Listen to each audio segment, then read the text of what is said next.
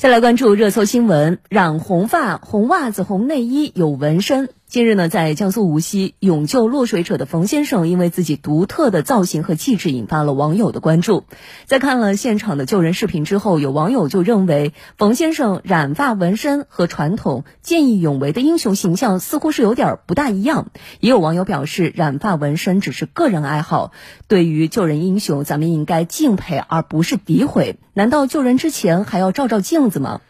冯先生呢，近日也接受了媒体采访，说救人那天啊，他和朋友在江苏江阴市新桥镇南桥附近准备吃饭的时候，听到有人呼救，没想太多就跳下水救人了，也没想到这个视频呢被其他人发到网上以后，有那么多人关注。自己呢，当时把落水者救上来后，天气冷，急着换衣服，所以就走了，也没有留对方的联系方式。对于网上的一些质疑，冯先生表示看得很开。他说也不怪网友调侃啊，自己的这个形象确实有点独特，但他也说，有些人和事光看表面是很难定论的。那么染发纹身真的就不符合所谓的英雄形象吗？如何打破生活中类似的刻板印象呢？今天的热点里的价值观，来听湖北省社会科学院社会学所助理研究员叶敏胜的观点。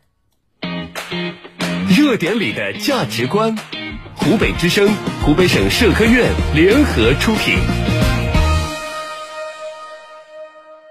在我看来，衣着个性、造型独特的救人者冯先生见义勇为这一事件的宣传和讨论，不仅有利于破除人们对于救人英雄长期以来的刻板印象，同时对于破除我们这个社会在面对道德事件时固有的一种思维惯性，是一个很好的机会。在文学和影视作品中，见义勇为的英雄往往是浓眉大眼、高大魁梧、正气凛然的形象。也被给予了更多的特写镜头，在整个作品中占据 C 位。这实际上是出于艺术创作的需要，但在现实生活中啊，勇于救人的英雄，一方面从外观来说，往往和普罗大众没什么不同，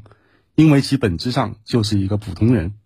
从内在来说，救人英雄并不是道德标兵，也不一定拥有多么高的思想觉悟或道德境界，其勇于救人的精神。无疑值得我们学习，但就见义勇为者个人而言，或许更接近于善良勇敢的普通人，而不应该被视为一个道德符号。就本次事件而言，见义勇为者表现出的形象，也更多地是一种个性，一种个人的穿衣品味，一种对于由自身游泳救人能力精准评估之下的仗义出手，纠正这种刻板印象。有利于我们打破对于见义勇为者在道德标准上过于拔高、过度解读的问题，从而把见义勇为视为一种纯粹的义举，而不是拔高为道德符号。在赞扬、鼓励、学习的同时，保持媒体和社会应有的平常心，避免出现做了好事被捧到天上，有了一点瑕疵又被踩在脚下的问题。有了这种平常心，人们在行善举。做善事的时候，就不会有不必要的负担和压力，不至于拿镜子照照自己再去救人。